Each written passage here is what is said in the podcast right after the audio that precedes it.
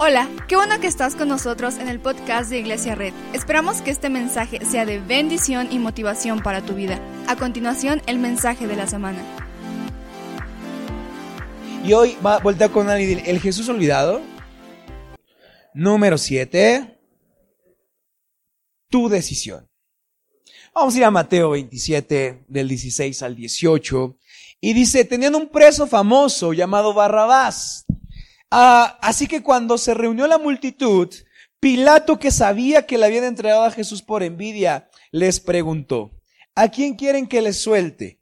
¿A Barrabás o a Jesús, al que llaman Cristo? Vamos a hacer una oración. Señor Jesús, gracias por este día. Gracias, Padre, porque tú estás aquí. Gracias por toda esta gente guapa y bella que está en este lugar, Jesús. Gracias porque están muy guapos todos. Te pedimos que abras nuestro entendimiento para que no solamente seamos guapos, sino también estemos cercanos a tu nombre. En el nombre de Jesús y toda la iglesia más guapa de Tlaxcala. Dice, amén. Ah, no sé cuánto les ha pasado que se encuentran con un amigo y, y, entonces este amigo corre hacia ustedes y le dice, hola, hola Dan, ¿cómo estás? Este, ¿te acuerdas de mí? Y ustedes como típico, ah, se quedan así como que, um... no, no me acuerdo quién eres. Pero ¿qué pasa cuando te encuentras a alguien que es tu super compa de toda la vida? Volteas y lo ves del otro lado de la calle y le gritas, ¿qué hubo, panzón? ¿Cómo estás? ¿No? Y corres hacia él y lo ves que va con su novia y como es tu super cuatis, pues le voy a hacer una broma y le dices, oye, ¿no me habías presentado a alguien más? Y lo metes en un problema, ¿va? Pero ¿cuántas veces nos ha pasado que a los amigos que no nos importan tanto, a los amigos de los cuales los conocimos en la fiesta, los conocimos en la reunión, los conocimos en la escuela, nos dicen su nombre, sabíamos quiénes eran más o menos, pero cuando los encontramos de frente, no sabemos quiénes son. Y, y lo único que nos preguntan es, oye, ¿te acuerdas de mí? Y tú así como de, no. Porque regularmente no nos acordamos de la gente que no ha marcado nuestra vida. Todos reconocen al amigo con el que, no sé, con el que primero jugaron fútbol, con el que hicieron una hazaña, con el que hicieron una travesura, ¿verdad? Pero pocos recuerdan a los otros amigos que no representó nada importante para ellos. Y la gente te pregunta, oye, ¿te acuerdas de mí? Y seguramente diremos, ah, no. Porque solamente nos acordamos de nuestros amigos que, más que, más cercanos de la gente que más conocemos. Ahorita vas a entender de qué, de qué estoy hablando. En este versículo que acabamos de leer, la Biblia dice que Pilato, un hombre, que ahorita vas a entender quién es, se encuentra frente a una multitud que ahorita vas a entender por qué está ahí. Y da, le da la elección entre dos personas. Y ahorita vas a entender cuáles son. La primera dice que es un hombre llamado Barrabás y la otra dice que es un hombre llamado Jesús el Cristo. Y parece que les está poniendo una prueba. ¿A quién van a escoger? En este momento quiero que, quiero que, quiero que me, agarres aquí la onda y espero poder explicártelo bien. En este momento ya estamos en la recta final de la historia de Jesús. En, en un lapso de seis horas, Jesús ha sido traicionado por Judas. Ha sido negado por Pedro. Ha sido llevado a la corte religiosa y está a punto de ser juzgado a la muerte. En un lapso de seis horas pasó de la libertad al juicio de una cruz. Entonces, los líderes religiosos odian a este hombre llamado Jesús el Mesías. Los líderes religiosos han puesto testigos falsos para que juzguen a este hombre llamado Jesús. Se están levantando cargos falsos. El Sanedrín, que es la cúpula maliciosa y mafiosa del sistema religioso, ya está de acuerdo, lo quieren matar. Y lo quieren matar por una razón, porque unos días antes este hombre llamado Jesús entró al templo, se encontró con la corrupción del sistema y empezó a patear mesas. Y empezó a decir, ¿es una cueva de ladrones? ¿Esto no es mi iglesia? Entonces los líderes religiosos lo odian, porque su movimiento está creciendo. Cada vez hay más gente que lo sigue, este hombre llamado Jesús. El Sanedrín ya puso una sentencia. Los líderes religiosos ya le pusieron una sentencia, pero lamentablemente para ellos no la pueden cumplir. Porque aunque el Sanedrín es fuerte y es poderoso, no tiene poder legal. Entonces, ¿qué pasa? van con el poder romano que estaba habitando Judea. Un hombre llamado Pilato, 10 años lleva en siendo el gobernador de esta localidad. Los judíos odian a Pilato por dos razones que después les contaré. Pero los judíos odian a Pilato. Pero saben que si tienen que matar a Jesús, los líderes religiosos tienen que buscar a Pilato. Los van con Pilato, le entregan a un hombre.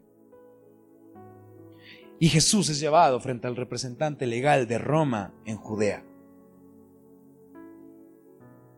Entonces, de repente, nuestro héroe Jesús está en una celda quizá, atado de manos, quizá con algo en los pies, que no lo dejan caminar libremente. Nuestro hombre llamado Jesús el Mesías, ahora tiene una túnica que era blanca quizá, y ahora es una mezcla de rojo con olor de sangre y olor de sudor. Su túnica que podría ser blanca, ahora tiene tierra de las veces que lo han tirado. Sus ojos ya están medio cerrados por tantas, tantas bofetadas y tantos golpes que le han dado los, los, religiosos. Su barba le han desprendido un pedazo y tiene aún escupitajos de los líderes religiosos que odian a nuestro héroe. Su espalda, está molida a golpes. 40 azotes, le dijeron. El hombre más fuerte, el soldado más fuerte fue el encargado de ponerle el castigo a Jesús. En su espalda carga con un dolor impresionante.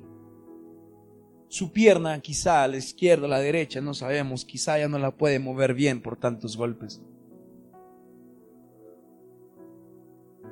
No ha visto la luz en mucho tiempo. ¿Sabe cuál es su destino? Y de repente un soldado llega.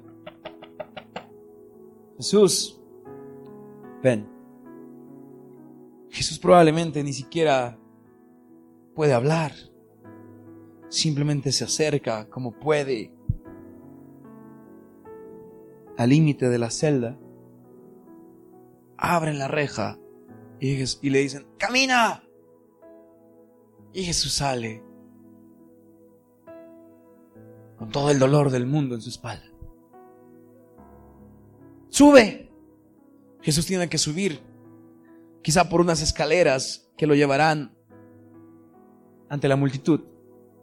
No ha visto nada, está en oscuridad. Entonces, conforme va avanzando, va viendo un rayo de luz, pero no ha visto luz en tanto tiempo, en seis horas o más que no puede ni siquiera entender. Quizá va tropezando con los escalones. Quizá el romano le va metiendo un golpe diciendo camina. Y poco a poco va escuchando que una turba dice maten a Jesús. Crucifíquenlo. De repente va saliendo y la luz del sol va penetrando a sus ojos y Jesús no puede ni siquiera ver porque no, no, no, no ve. Porque ha estado tanto tiempo en oscuridad. Nuestro hombre viaja, digo, camina simplemente como puede. Se presenta ante la multitud sin mencionar ni una sola palabra. Los líderes religiosos están en asientos VIP viendo a nuestro héroe siendo juzgado injustamente. Pilato llega, se acerca con su asistente y le pregunta, ¿qué pasó? ¿Qué hay? Y el asistente le dice, no vas a creerlo, quieren crucificar a un hombre. ¿Cómo, cómo, que quieren crucificar a un hombre? Dice Pilato. ¿Bajo qué crímenes? Enséñame el papeleo. El asistente trae el papeleo y dice, ¿cómo que? ¿En qué mundo darle la vista a un ciego es un crimen? ¿En qué mundo darle de comer a una multitud es un crimen? Esto no puede ser verdad. Y el asistente le dice, sí, y los líderes religiosos quieren que lo crucifiques. Pilato sube por quizá por otras escaleras, no las mismas que subió Jesús. Y de repente va escuchando, crucifiquen a Jesús, crucifiquen a Jesús. Pilato se encuentra ahora con un hombre, todo adolorido. Como la Biblia dice, como un cordero que fue llevado al matadero sin decir nada. Pilato lo ve y dice, esto no puede ser posible. Pilato se da cuenta que no hay culpa en él. Pilato se ha dado cuenta que es una trampa, que los judíos lo han puesto ahí con una trampa. Pilato va a este hombre y está esperando que se defienda. Sabe que no hay culpa en él. El hombre ni siquiera puede hablar. Solamente un Pilato tiene tiempo de decirle, ese es el rey de los judíos. Y Jesús dice, tú dijiste eso, yo no. Pilato sabe que no puede condenar a este hombre, entonces se mete a su oficina y su esposa le dice, no puedes hacer nada con esto, no puedes cargar en tu, en tu espalda el peso de, un, de la crucifixión de un hombre justo. Pilato dice, tengo que tener una idea, debo tener una idea. ¿Cómo podemos salvar a este hombre? ¿Cómo podemos salvarlo? Dice, ya sé. Es la tradición que en este momento yo tengo que liberar a un, a, un prisionero. Tengo que liberarlo. ¿Sabes qué vamos a hacer? Le dice a su asistente, Hugo Sánchez, le dice, ven para acá. Y le dice, no, no es cierto, no se llama Hugo Sánchez, era un soldado romano, no, no existía el nombre de Hugo Sánchez. Dice, soldado romano, ven para acá. Y le dice, ¿Quién sigue en la lista de muerte? Y el soldado romano dice, Barrabás. Perfecto, dice Pilato. ¿Qué te parece si ponemos enfrente del pueblo a los dos y que el pueblo escoja? Obviamente no van a escoger a Barrabás. Es obvio, van a preferir a Jesús. De un lado, un hombre que ha sido juzgado sin las bases legales de otro hombre del otro lado un hombre llamado Barrabás. Barrabás es un delincuente. La Biblia dice que es un notorio asesino, famoso, famoso en Judea. La gente lo conoce por lo que ha hecho. Es malo, malo, malo como solo él. Pero está en la cárcel por matar a un par de soldados romanos. Ahora, cada que escucha un golpe, Es como el martillo que va a ponerle sus clavos en sus manos. Cada que escuche, que escuche el sonido de un clavo, sabe que es el clavo que pasará a sus pies. Sabe que es el siguiente. Hoy ha despertado como el número uno en la lista de la, de la cadena de muerte. Sabe que es su momento. Sabe que aquí se acabó. Y de repente un soldado romano Barrabás no entiende lo que está pasando. Pero el soldado, el romano, le dice, tienes una suerte. Tienes una suerte, Barrabás. Barrabás quizá no ha visto la luz del, del sol más tiempo.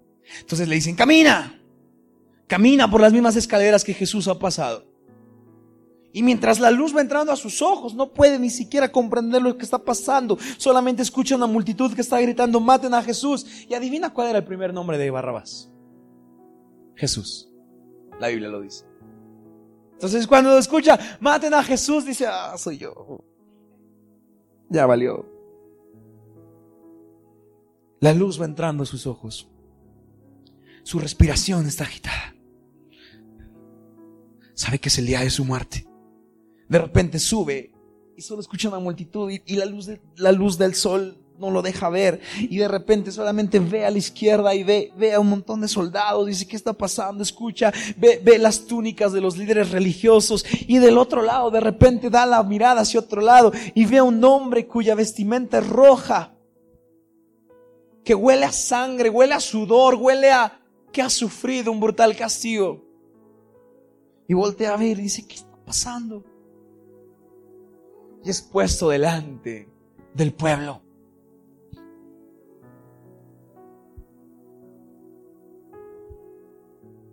Barrabás es el opuesto de Jesús. Barrabás es un hombre violento, Jesús es un hombre de paz. Barrabás ha matado a unos soldados. Jesús ama a los soldados. Sanó a un familiar de un centurión, los ama. Entonces Pilato dice, ok, ok, ¿cuál es la razón? ¿Cuál es la idea lógica? Ok, ponlos a los dos de frente y que el pueblo escoja al uno. Y Pilato pregunta tres veces, ¿a quién quieren que libere? Y la Biblia dice que el pueblo instigado por los, por los líderes religiosos, de repente se comienza a levantar un grito que Pilato no puede creer. Y se empieza a escuchar, Barrabás, Barrabás, Barrabás. Pilato no lo puede creer. Y pregunta una tercera vez, a ver pueblo, liberamos al que dio vista al ciego o al que mató a alguien. Y el pueblo más fuerte grita, Barrabás, Barrabás, Barrabás. Pilato no lo puede creer. Pueblo, ¿a quién quieren que liberemos? A un hombre justo o a un hombre que ha sido juzgado legalmente. Y el pueblo, Barrabás, Barrabás, Barrabás. Y Pilato se da cuenta en este momento que no hay forma de callar a esa audiencia, sino hasta que vean a Jesús crucificado.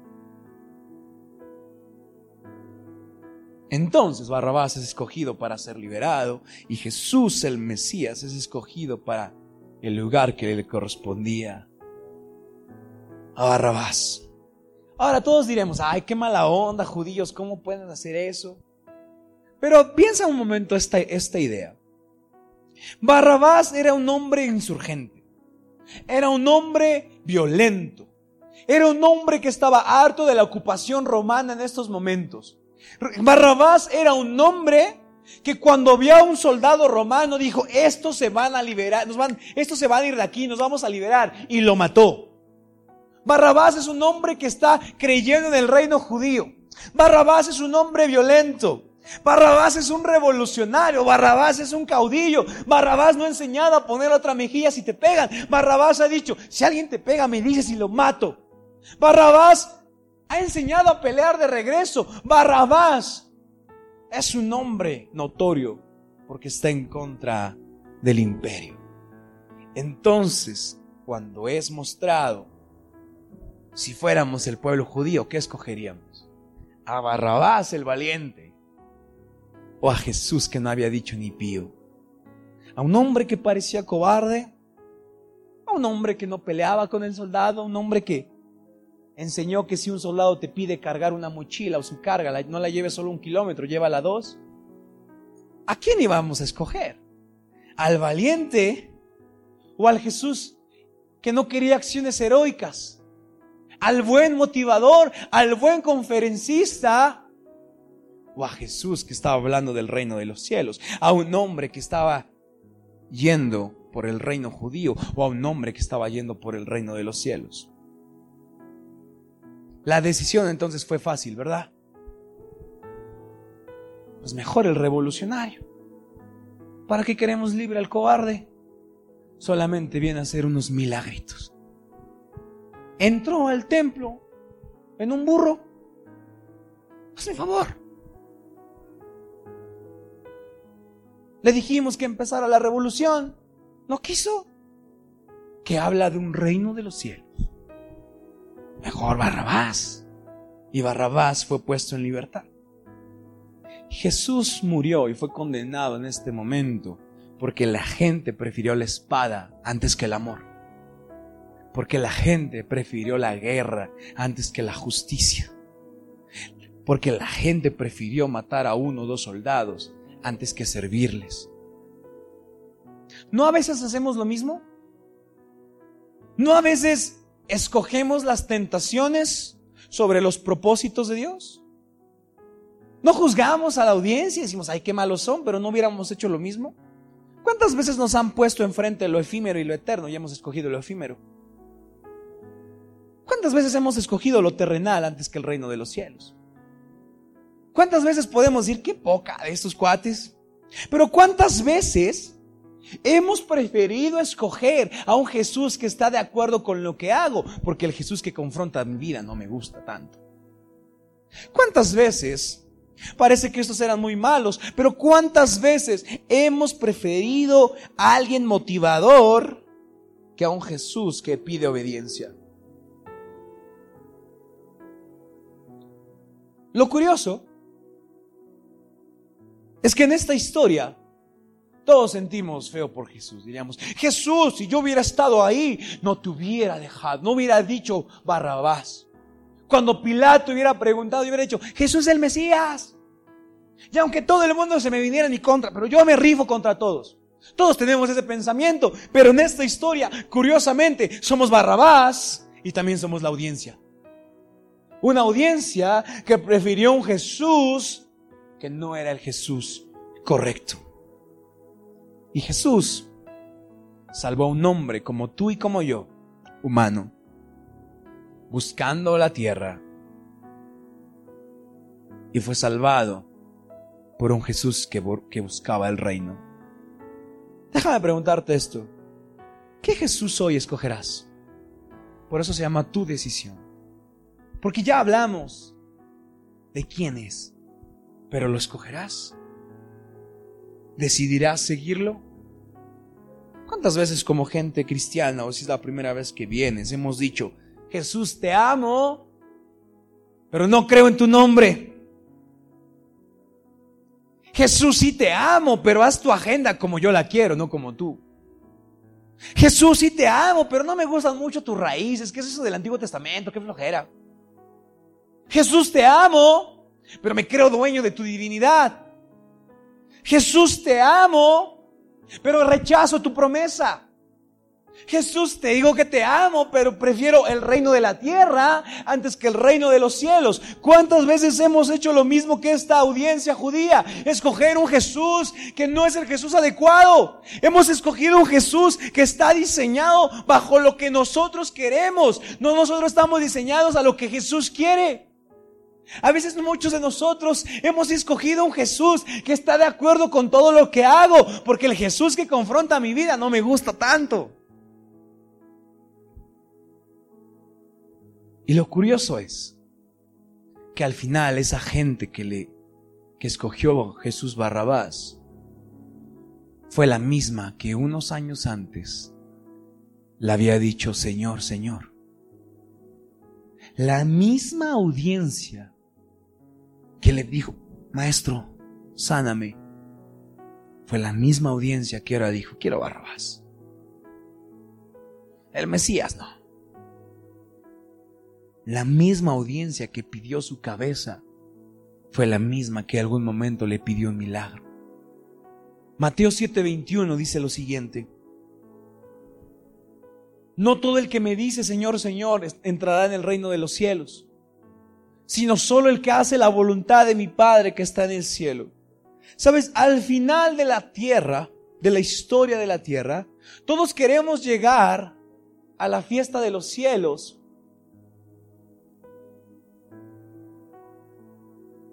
y ser los amigos VIP de Jesús, ¿verdad? Llegaremos a la fiesta celestial, veremos un cadenero súper alto y le diremos, Adán Ramírez, ¿cómo estás? Mucho gusto. Y el cadenero dirá, ¿tienes reservación? Y diremos, yo diré, sí, Adán Ramírez. Y buscará y dirá, Ramírez, ah, ¿cómo? Adán Ramírez. No, no estás. yo diré, ¿cómo que no estoy? Entra a tu Instagram, Iglesia Red TLX. Búscame arroba Dan Ramírez G. Vamos. Fui pastor. Iglesia Red TLX. ¿No has escuchado de Iglesia Red TLX? Y dirá, no. No, no, no sabemos quién eres aquí. Y de repente veremos ahí en la puerta, en, esa pequeña ventanita que se ve de la calle a la, a la fiesta, y veremos a Jesús caminando con sus amigos VIP. Y diré, Jesús, Jesús volteará y el cadenero dirá, Jesús, ¿lo conoces? Para que lo deje pasar. Y Jesús dirá, Ah, creo que una vez me dijo Señor, Señor, pero cuando tuvo que decidir entre el Jesús correcto, se equivocó. ¿Alguien está aquí? ¿Alguien está aquí? Jesús dirá, sí, ah, sí lo topo. Topo una iglesia, pero... Me, me decían, Señor, sí, ajá, medio me acuerdo. Pero cuando decidió seguir y vivir por un Jesús, ¿qué crees? ¿Se equivocó? No siguió mis enseñanzas. Yo diré, no, Jesús, fuimos super cuates. ¿Cuántas veces hemos estado tan enfocados en decir que conocemos de Jesús que nos hemos olvidado preguntarnos si Él nos conoce a nosotros? En tus redes sociales está hashtag Christian. Hashtag Filipenses 413. Hashtag blessed. Voluntario en arroba iglesia red. Hashtag Dios es mi roca. ¿Cuántas veces nos hemos enfocado tanto en decirle a la gente que conocemos de Jesús que se nos ha olvidado que el Jesús correcto quizá no nos conoce? ¿Cuántos hashtags hemos puesto diciendo que somos cristianos? Ah, vida cristiana, Christian Life. Y se nos ha olvidado entrar al perfil del Jesús correcto y ver si nos está siguiendo. Porque al final, todos llegaremos a la fiesta, pero pocos entrarán. Y entonces diremos, pero entonces Jesús, ¿de quién te acuerdas? Y Jesús dirá, me acuerdo de aquellos que hicieron la voluntad de mi Padre en la tierra. Me acuerdo de aquellos que aún con sus fallas tenían los pantalones y las agallas de acercarse delante del Padre y decir, Jesús, perdóname por lo que acabo de hacer. Me acordaré de todas aquellas madres que aunque el mundo se venía en su contra, seguían predicando el Evangelio a sus hijos para que conocieran al Jesús correcto. Me acuerdo de la gente que prefirió ser obediente antes que vivir un Jesús motivador, un Jesús superestrella, un Jesús que tiene dinero y te lo avienta. ¿Ese no es el Jesús real? Jesús dirá, me acuerdo de la gente que fue humillada. Me acuerdo de la gente que llegaba todas las noches y lloraba en su almohada hasta que se quedaba dormida. Me acuerdo de esa gente porque en medio de su angustia me buscaba mi nombre. Me acuerdo de aquella gente que perdió un ser querido y en medio de ese problema decidió alabar mi nombre. Me acuerdo de aquella gente que recibió un mal diagnóstico médico y aún así su primera respuesta fue, pase lo que pase, Jesús es mi esperanza. Me acuerdo de esa gente que buscó la justicia. Me acuerdo de esa gente que luchó en contra de la corrupción. Me acuerdo de esa gente que, que le daba amor y paz a sus enemigos. Me acuerdo de esa gente que construía una iglesia. Me acuerdo de aquellos que aún con sus errores venían con manos contaminadas, se presentaban delante de Dios y decían, Dios es algo con mi vida. Jesús dirá, me acuerdo de esa gente. Me acuerdo de aquellos que recibieron la salvación. Me acuerdo de aquellos que buscaron el reino. Yo sueño con una iglesia en la que el nombre de todos, no importa si vienes por primera vez, en el nombre de todos está escrito en la lista VIP de la fiesta del reino. O sea que literal, cuando uno de ustedes tenga que ir con el Señor, que presente su nombre y diga tal. Y el cadenero diga, ahora, ¿eres VIP? Y Jesús pasará y dirá, ¡Ah! ¿eres de iglesia red? Ven, siéntate en mi mesa, siéntate en mi mesa, quiero que me platiques. Yo, es más, no me platiques, conozco todo de ti, te conozco. Conozco cada vez que lloraste, conozco cada vez que sufriste, estuve contigo en cada momento difícil, estuve ahí. Cada que tenías depresión, estuve ahí, ¿te acuerdas de mí? Yo me acuerdo de ti, yo te conozco. Sueño con una iglesia que no solo dice conocer a Jesús, sino que Jesús también nos conoce. Y tiene cuidado especial de nosotros. Cuando entendemos la dimensión de quién es Jesús, nos damos cuenta que no solo, no solo vino a motivar a alguien, vino a pedir obediencia. ¿Qué Jesús decidirá seguir el día de hoy y toda tu vida? Cuando entendemos todo lo que Jesús hizo, ahora entendemos por qué sus seguidores cambiaron el mundo. Porque fueron por toda la tierra a regar las noticias de un Salvador. Porque cuando se encontraron con un hombre, mientras la gente veía pescadores, Jesús veía predicadores. Porque mientras la gente veía algo inmundo como una mujer con flujo de sangre por 12 años, Jesús veía una oportunidad para un milagro. Porque vio Jesús alguien con quien compartir la cena cuando la gente veía a alguien rechazado. Y todos esos discípulos fueron tan impactados por aquel hombre judío, el maestro, aquel hombre que murió en lugar de Barrabás.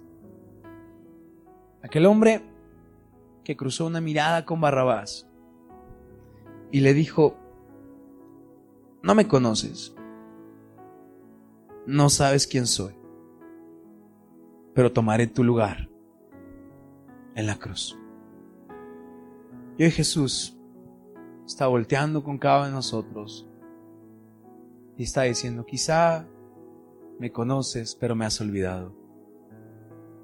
Quizá ni siquiera crees en mi nombre. Quizá ni siquiera vienes a, vienes a la iglesia porque alguien te invita, pero no crees en algo fuerte. ¿Sabes qué? Voy a tomar tu lugar. ¿Qué dices? Jesús está volteando con alguien el día de hoy, está diciendo, yo conozco tu sufrimiento, lo quiero. ¿Me das chance de tomarlo? Jesús está volteando con alguien y le está diciendo, conozco todas las veces que has llorado en tu familia por tu matrimonio.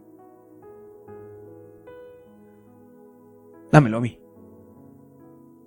Vete libre. Corre. Huye. Eres libre. Déjame a mí tomar tu lugar. Déjame a mí tomar tu lugar. Quiero tomar tu lugar para que cuando estemos en el cielo podamos celebrar tú y yo. Tú y yo. Vamos. Seguramente Barrabás corrió. De lo lejos volteó a verlo y me, me imagino que volteó a verlo y quizá en un punto de la historia sus miradas se cruzaron y entendió que la libertad que vivía no la merecía, pero que un hombre justo pagó el precio. Y ahora, dos mil años después, aunque se han levantado movimientos que quieren callar a esta gente que busca el reino, no podrán hacerlo. Porque se siente tan real o sea, ¿se siente tan real esto? ¿Se siente tan real el intercambio? Que cuando entregamos nuestra vida a Jesús realmente es como, oh, en serio se siente. Fueron estos discípulos tan impactados que aún dos mil años después, el nombre Jesús sigue siendo una de las marcas más reconocidas de la historia. Y nadie va a poder callar esto. ¿Por qué es tan real? ¿Es tan genuino? ¿Es tan liberador? ¿Es tan lleno de esperanza? Y aún así hoy estamos, dos mil años después. Venimos levantando nuestras manos imperfectas, diciéndole, Jesús, toma mi lugar en esa cruz. Vamos, hazlo. Conociendo de un hombre que nació en un pesebre. Un rey que a veces no tenía ni dónde dormir. ¿Y qué? Un hombre que fue tan real y genuino con todos que cuando los fariseos le pusieron trampas para que negara su ministerio, jamás lo hizo. Un hombre de un pueblito del que decían que nunca nacería nada bueno. Nazaret. Qué bueno puede nacer de ahí. Un hombre que era rey y que probablemente tenía un ejército de ángeles a su disposición, pero que decidió pasar tiempo con los rechazados y con los inmundos de ese tiempo. Un hombre que cuando se enfrentó a la corrupción de la religión en ese momento no le dio miedo patear unas mesas con tal de demostrarle a la iglesia que ahora el contacto con Dios era directo. Un hombre, uno dicen que carpintero, otros dicen que constructor, pero que cumplió cada palabra y cada profecía que estaba escrita para él. Un hombre que vivió una vida que no podíamos vivir para llevar a una muerte que merecíamos pasar. Un hombre que fue azotado, un hombre que fue humillado, un hombre que fue traicionado y vendido en un lapso de pocas horas. Un hombre que al final después de esto decidió darle libertad a Barrabás para él tomar el lugar en la cruz y él mismo, un hombre, un rey, cargando su cruz hacia el monte del Calvario para que al final pudiera levantar una voz que dijera, consumado es, por Barrabás y por todos los hijos que esta tierra produzca. La deuda por su libertad está pagada. ¿Por qué no te pones de pie? Si hoy vienes por primera vez o ya eres cristiano hace mucho tiempo, o creías en algo, pero quieres conocer al Jesús verdadero, te voy a pedir que cierres tus ojos un momento. Muchas gracias por acompañarnos. Subimos contenido semanalmente, así que suscríbete y síguenos en redes sociales. Te dejamos los links en la descripción. Nos encanta pasar tiempo contigo, así que si estás en Tlaxcala, no olvides visitarnos este domingo.